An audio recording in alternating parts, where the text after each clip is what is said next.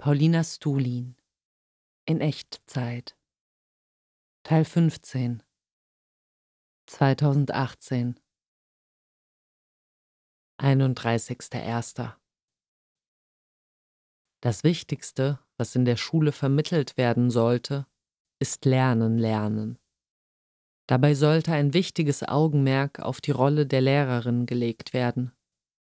Sie soll nicht als Autorität betrachtet werden, sondern vielmehr wie ein lebendiges Buch. Niemand hat die eine Wahrheit parat. Aber wenn sich ein Mensch schon länger und intensiver als man selbst mit einer Sache auseinandergesetzt hat, kann es ratsam sein, von dieser Überlegenheit zu zehren und ihren Erfahrungsschatz anzuzapfen, um unnötige Hindernisse beim Erfassen des Gegenstandes zu vermeiden. Aber letztendlich ist eh alles Autodidaktik. Och Mann, wie schade, dass ich heute so unlustig gelaunt war. Alles war so fad und zäh, obwohl mir alle Umstände wohlgesonnen waren. Ich kann nicht verstehen, wie Leute nicht ständig in Visionen von der besten aller Welten schwelgen ohne Utopie wüsste ich gar nicht, wohin mit mir. Von Jason davor gewarnt worden, Zahnpasta mit Fluorid zu verwenden, da mich die Regierung damit gefügig machen wolle. Erster Zweiter. Mich um vier Uhr morgens von Sorgenstrudeln gepeinigt aus dem Bett gescheucht und meine Arbeit früher begonnen anstatt mich weiter in Unbehagen zu wälzen. Richtige Entscheidung. Aber es ist schon echt nicht leicht, das alles. Viel Selbstmitleid, Scham und das Gefühl, angeklagt zu sein und mich rechtfertigen zu müssen. Und immer wieder die Gewissheit, das Wichtigste ist die Arbeit am Comic. Er ist das Ticket zu dem Leben, das ich will. Ein Anblick für die Götter. Drei herrlich albern herumgackernde Mädchen in der Betreuung, die seitenweise Antworten auf die von mir gestellte Frage, was findest du an anderen attraktiv und was unattraktiv, aufschrieben. Zweiter, zweiter. Zwei Kinder bei meiner Ankunft in der Betreuung. Ah, jetzt können wir endlich was Gescheites machen. In Grund und Boden geschmolzen vor Rührung. Beruhigend zu erfahren, dass das mit dem Mädchen, das wegen mir geweint hat, anscheinend doch nichts Gravierendes war. Es war wohl so, dass sie, die stets danach strebt, in allem die Beste zu sein, eine kleine unschmeichelhafte Bemerkung von mir als vernichtendes Urteil ihrer generellen Unfähigkeit aufgenommen hat. Es war ihr auch sehr wichtig, dass ich nichts davon erfahre, wie sehr sie meinen Kommentar gekränkt hat. Ich kann mich gut in sie hineinversetzen. Je unsicherer man sich fühlt, desto mehr dürstet man nach jedem Tropfen Anerkennung.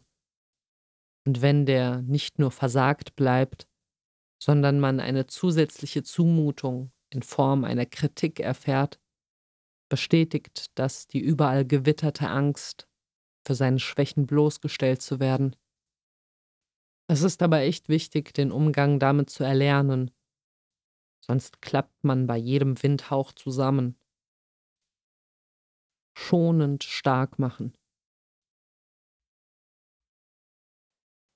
Heute den elfjährigen Jonathan kennengelernt, der im Gespräch offenbarte, dass er bei fast allem unsicher ist und eine riesige Angst vor Killerclowns hat. Wir unterhielten uns über das Spazierengehen und kamen auf eine der urmenschlichsten Mutproben zu sprechen, nachts allein durch den Wald laufen. Als er erwähnte, das schon mal getan zu haben, war es ein Riesenspaß, ihn dafür in den Himmel zu loben und das als Beweis zu sehen, dass er ja wohl doch nicht so ängstlich sein könne, wie er anfangs behauptet hat. Während des Grundierens seiner Leinwand begann er immer wieder zu wimmern, er könne doch gar nicht malen. Ich so, aber du tust es doch gerade. Und er so, kannst du nicht häufiger kommen? Abgesehen vom Kapitalismus und einigen schmerzhaften psychischen Baustellen ist mein Leben gerade perfekt.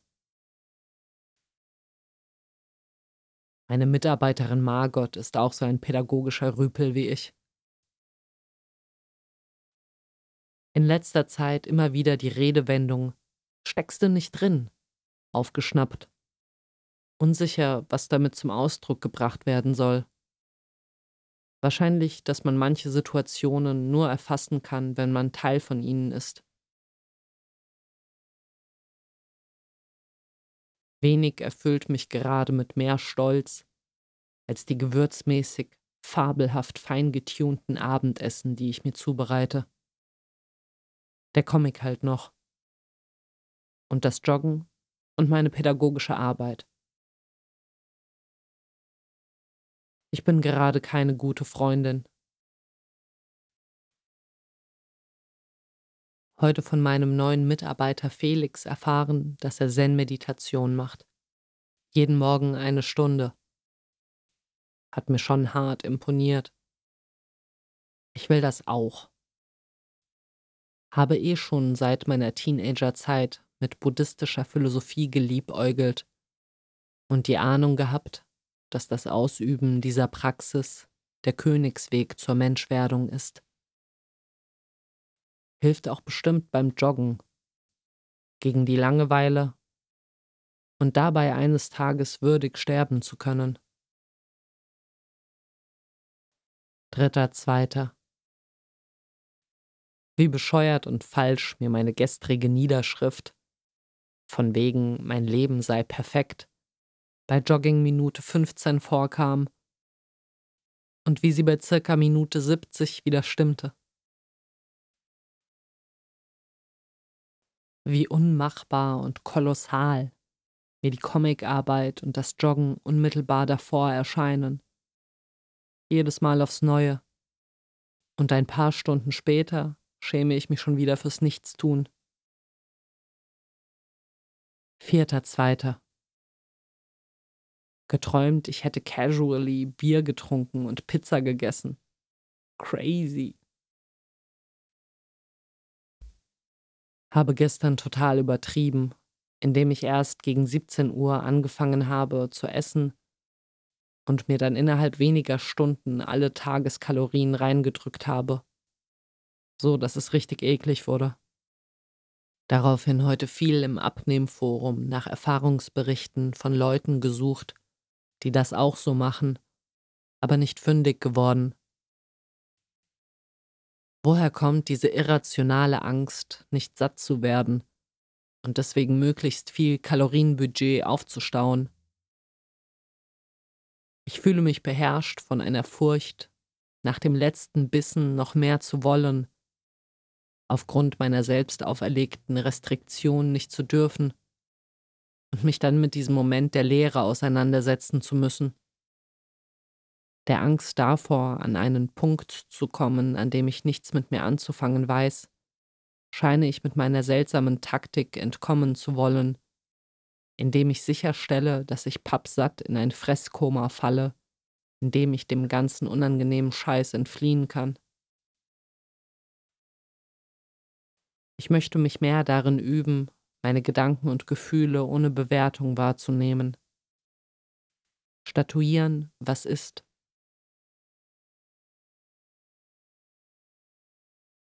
Die Erklärung, dass mein nun fast einjähriges neues Essverhalten daher rührt, dass mir die Kontrolle über mein Gewicht das Gefühl von Selbstwirksamkeit schenkt, das ich anderswo vermisse, reicht mir nicht mehr. Ich will eine neue Erklärung dafür, warum ich das tue, was ich tue. Ich will mich entschlüsseln. Wobei dieses Bedürfnis nun wieder perfekt in meine Kontrollzwangtheorie passt. Ich will meine Funktionsweise ergründen um mich genauso ummodeln zu können, wie ich das möchte. Fünfter Zweiter. Ich sehne mich immer stärker nach der Zeit nach dem Comic. Ich will endlich die sein, die diesen Comic gemacht hat. Ich will reisen, Freestyle zeichnen, Tagebuch schreiben und meine Niederschriften seit circa Juli 2017 zum ersten Mal lesen und in eine vorzeigbare Form ummodeln. Aber es ist natürlich total bescheuert, dieses Sehnen nach diesem eines Tages. Es wird nicht besser sein, sondern anders. Wobei, die Vollendung wird schon ein spürbarer Einschnitt in meiner Biografie sein. Mein Lebenswerk wird abgeliefert sein. Ich werde danach weitere Sachen kreieren, klar. Aber ich kann mir nicht vorstellen, dass ich mir nochmal ein derart ambitioniertes Vorhaben aufbürden werde. Und mich beschleicht zudem die Ahnung, dass ich danach nie mehr in einem Zeitwohlstand wie jetzt schwelgen werde, der es mir erlaubt, mein Leben voll und ganz um die Arbeit an meinem Werk herum arrangieren zu können. Ich versuche immer mehr Alltagserledigungen mit Links zu machen, um meine Zeichenhand zu schonen. Macht mich geschickter. Alain de Botton meint, das Gehirn habe vor allem diese drei Makel. Erstens Tribalism, erzeugt durch eine grundlegende Angst vor allem Fremden. Zweitens kurzfristiges Denken. Drittens Wishful Thinking. Es ist so ein schönes Gefühl, wenn die Hose nirgendwo kneift. Heute konnte ich mir beides richtig gut vorstellen, dass mich das Lesen dieser Tagebucheinträge in der Zukunft mit Stolz erfüllt, als auch dass ich vor Trivialitäts- und Selbstherrlichkeitsekel hart abkotze. Aber ist ja eh immer so, dieses Pendeln zwischen diesen beiden Polen, bei allem, was ich mache. Ich bin mir unsicher, ob ich zurzeit asexuell bin oder sich meine Sexualität einfach verändert hat. Das Beckenboden spüren ist auf jeden Fall eine aufregende Neuigkeit. Die Gegenwart abbilden ist ein wichtiger Job.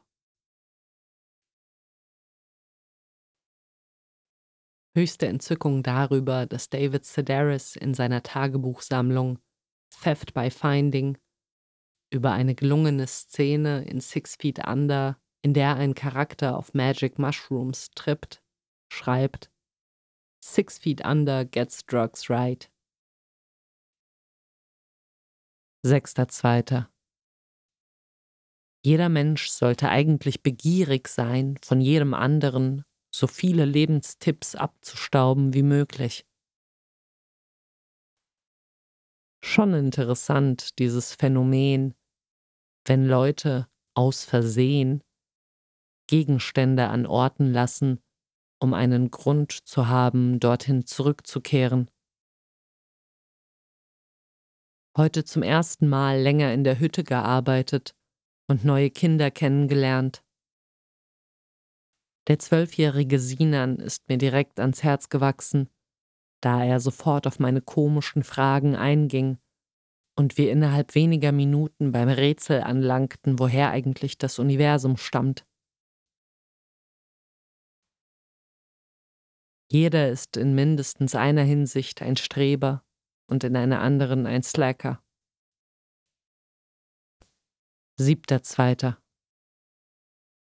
Großartige Aufgabe bei der Comicarbeit. Einen Fressflash mit all meinen Leibspeisen zeichnen. Schöne Herausforderung, die Texturen, Konsistenzen und überhaupt die ganze Sinnlichkeit so schmackhaft wie möglich darzustellen. Erinnerte mich daran, wie mir einmal die Verwandtschaft von kommerzieller Essensfotografie und Pornobildern aufgefallen ist. Eine meiner produktivsten und dabei vergnüglichsten Sessions ever. Ich kann mich noch ziemlich genau an die erste Vision erinnern, die ich vom Comic hatte. Ich saß im Spätsommer 2014 auf meinem Balkon, reiste durch meine Fantasie und blätterte plötzlich vor meinem inneren Auge das Buch durch, an dem ich nun schon drei Jahre arbeite. Susi, die Chefin der Hütte, fällt mir immer mehr und mehr als wichtigtuerisches Dummchen auf. Heute hielt sie mir mit geschwellter Brust einen Vortrag über Porträtzeichnung, und ich musste stark an mich halten, um ihr nicht den Kopf zu waschen und klarzumachen, mit was für einem Stuss sie mich da voll labert. Ich bin mir unsicher, ob das absichtliche Versagen von Zerstreuung wie Serien oder Hörkram zugunsten einer Konfrontation mit der Stille mein Weisewerden befördert oder ob ich mir damit bloß sinnlos Langeweile antue. Ehre und Gefahr zugleich, eine innige menschliche Beziehung zu einem von Gewalt faszinierten Gefühlsübertreiber wie Christian zu pflegen. Ich hoffe so sehr, dass das Mitgestalten des Schulstreiks in ihm endlich Motivation entfacht, seine bisher in den Zufall hineinwuchernde Energie in ein sinnstiftendes Projekt zu bündeln. Gerade ermöglicht mir das Stone-Sein, einfach nur dastehen und verschiedene Körperteile zu spüren, als unterhaltsamen Zeitvertreib zu erfahren. Eines der unangenehmsten Essensphänomene, das Quietschen beim Kauen von erkaltetem Halloumi. Mein fast schon reflexhaftes Widersprechen in Diskussionen beruht oft auf gar keiner Meinungsdifferenz, sondern entspringt meiner Lust, Unterhaltungen anzufeuern, einen Gegenstand durch dialektisches Ping-Pong von allen erdenklichen Seiten zu erfassen. Manchmal steckt aber auch einfach nur pure Streitlust dahinter.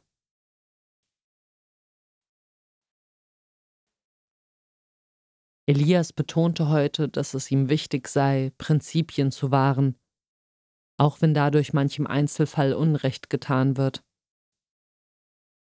8.2.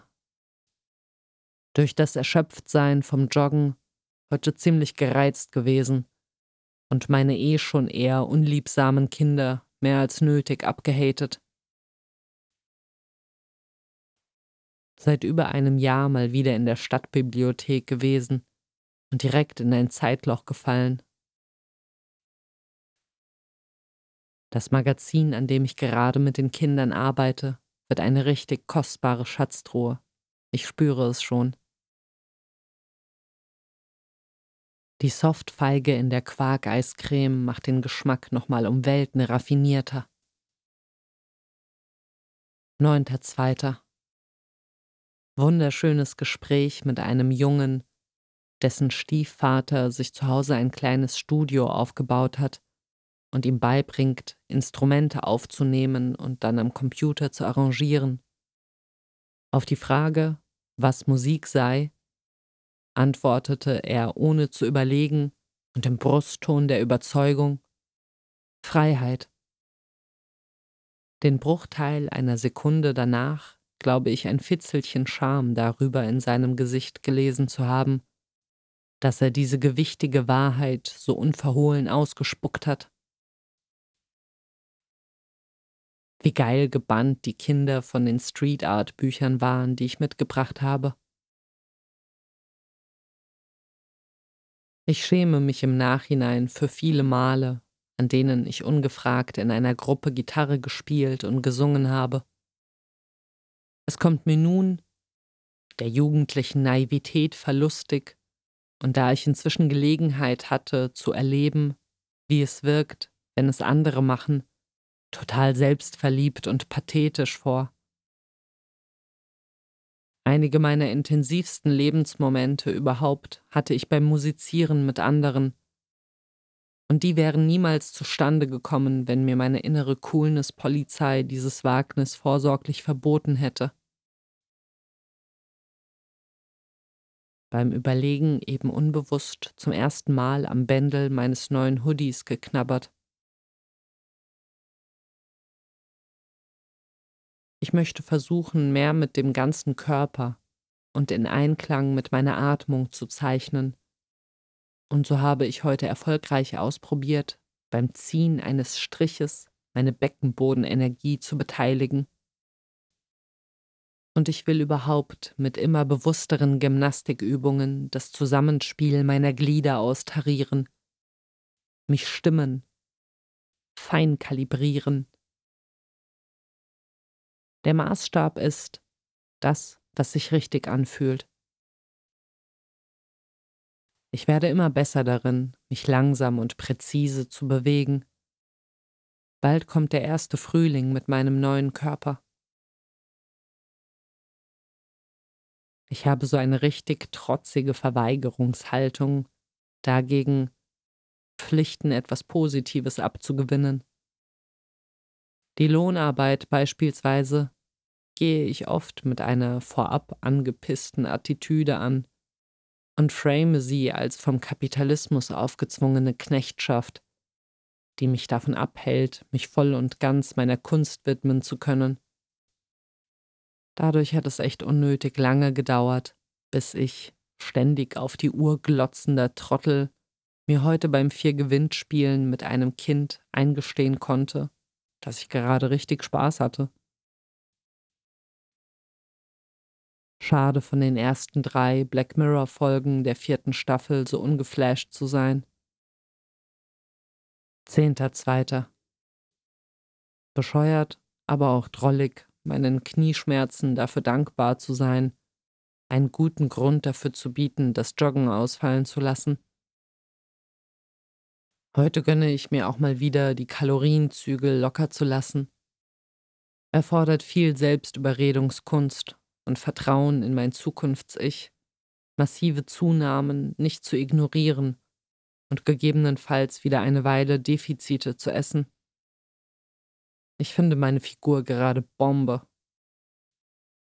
Heute mal einen halbwegs normalen Tag leben, like it's 2007. Konnte es doch nicht lassen, joggen zu gehen, und bin froh drum. Erst so erschöpft, wie ich jetzt bin, kann ich mit Haut und Haar entspannen. Ohne die Bewegung hätte ich meine schöne Freizeit als zäh dahindümpelnde Stunden empfunden. Gut gemacht. Silas hat kurz vor unserer Verabredung gefragt, ob es in Ordnung sei, wenn noch andere mitkämen. Was ich bejaht habe, aber insgeheim doch schade fand. Gerade bei ihm macht es einen Riesenunterschied, ihm allein oder in Gesellschaft zu begegnen. Einen der innigsten Gedankenaustausche hatten wir letzten Sommer auf dem Oberfeld. Zwar mit anderen unterwegs, aber weit ab voranlaufend. Wie ehrlich er über die undankbare Position, Stiefelternteil zu sein, berichtete und mir damit mein konfliktbeladenes Verhältnis zu Daniel ins Bewusstsein spülte. Am Ende ist es auch gar nicht verkehrt, es mit unserer freundschaftlichen Annäherung langsam angehen zu lassen. Es ist zehn Jahre her, dass wir unsere fünfjährige Beziehung beendet haben, und da ist noch viel Unausgesprochenes zwischen uns. Vielleicht sind wir noch nicht so weit. Kaum jemals etwas so Ungeiles erlebt, wie mit vollem Magen zu joggen.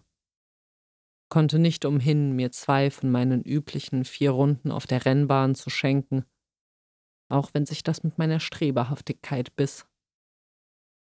Elfter Zweiter. Die heftige Reaktion aufs gekitzelt werden hat was mit der Furcht vor dem Unbekannten zu tun. Komposition ist einer meiner Lieblingsbegriffe. Im Studium nahm das Thema im Fach zwei- und dreidimensionales Gestalten ein Drittel des Semesters ein und war mit Abstand die Unterrichtseinheit, in der ich am meisten aufging. Mir gefiel, wie der Professor uns riet, sich Gummibänder zwischen den zu arrangierenden Bildelementen vorzustellen, die bei der Anordnung weder durchhängen noch zerreißen sollen. Dieses Ausbalancieren der Spannung finde ich in allen Lebensbereichen wieder. Zum Beispiel in meinem täglichen Struggle zwischen Selbstoptimierung und Hedonismus. Eine andere Idee, die mir seit damals nicht mehr aus dem Kopf geht, ist die von der Macht der Mitte. Überall, wo es um unmissverständliche Eindeutigkeit geht, zum Beispiel bei Warnschildern, ist ganz klar, das Wichtige kommt in die Mitte, so groß es geht.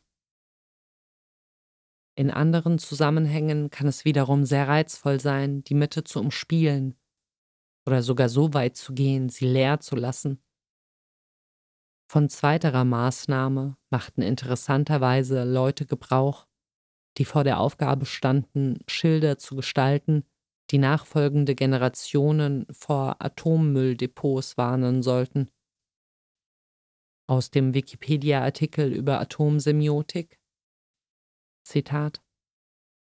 Den Designern war wichtig, dass in ihrem Entwurf das Zentrum leer bliebe. Zitat. Für Menschen ist das Herstellen eines Zentrums, wir sind hier, der erste Akt des Ordnens im Chaos. Ein Zentrum war immer ein hochgeschätzter Ort.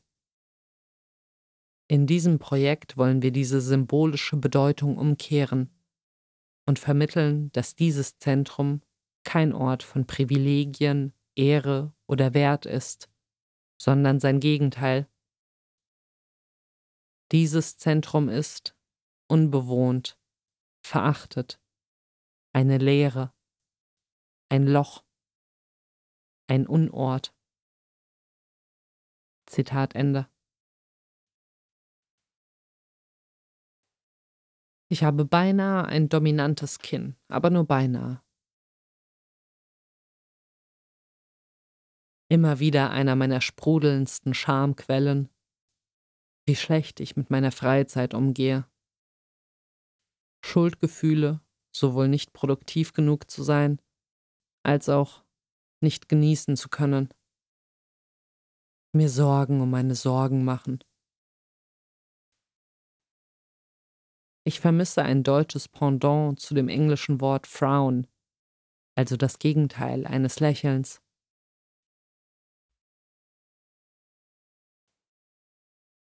Der Anfang des Abendessens ist immer so göttlich und das Ende stets irgendwie traurig.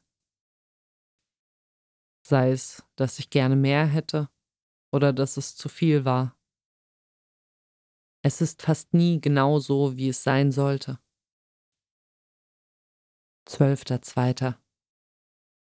Einer der schönsten Tage meines Lebens. 13.2. Den Tag um 5.15 Uhr begonnen, um genug Zeit für die Comicarbeit zu haben und mich für den Frauenarzttermin bei der mir noch unbekannten Dr. Ludwig zu machen. Auf ihren Homepage-Fotos sieht sie so freundlich und hübsch aus. Ich freue mich schon fast, sie kennenzulernen. Dr. Ludwig ist super. Ich will unbedingt, dass sie mich mag. Ich war in dieser ganzen Arztpraxis-Situation schüchterner, als ich dachte habe mich trotz meiner schicken Verkleidung wie ein Sonderling gefühlt, im Wartezimmer in eine Elternzeitschrift geschmökert und versucht, nicht alles sofort bescheuert zu finden. Ging halb gut, aber zumindest konnte ich den Ratschlag mitnehmen, den Alltag mehr als Spielwiese zu nutzen. Lieblingsszene? Wie wir unbekümmert Smalltalk hielten, während sie mir mit einem Videodildo in der Vagina herumstocherte. Mit was für einer kruden Geste mir die Arzthelferin zu verstehen gab, dass ich mit meinem Abnehmen zu weit gegangen bin. Sie zeichnete entlang ihres Gesichts mit den Fingern einen Totenkopf in die Luft. Dass es heute beim Spaziergangsgespräch mit Jelena nicht ausschließlich um mich ging, vermittelte mir das merkwürdig neutrale Gefühl, auch gar nicht so schrecklich interessant zu sein. Gut, dass sie mir, wie schon meine Mutter, reflektierte, in letzter Zeit arg verkopft zu sein. Und dass mir eine ordentliche Portion Scheiß drauf Leichtigkeit gut stünde. Wie schön die von mir hochverehrte Sharon Horgan in einem Interview sagen zu hören, dass ihre Art, Gespräche zu schreiben und zu filmen, von Richard Linklater beeinflusst wurde. Before Sunset war für mich dahingehend eine der gewaltigsten positiven Erschütterungen meines Weltbildes. Ein Film, bei dem Erzählzeit und erzählte Zeit identisch sind. Im Grunde ein 90-minütiges Gespräch zweier Verliebter. Ich war von der ersten Minute mitgerissen, genoss es, vom fließenden Verlauf, von Augenblick zu Augenblick gespült zu werden und konnte es kaum fassen, als der Film zu Ende war. Ich hatte den Eindruck, es wäre gerade mal eine halbe Stunde vergangen. Dieser Film beinhaltet für mich die Essenz dessen, was es heißt, verliebt zu sein. Es geht nicht nur um das Begehren eines anderen Menschen. Es ist ein ganzheitlicher Zustand, ein Verhältnis mit der Welt,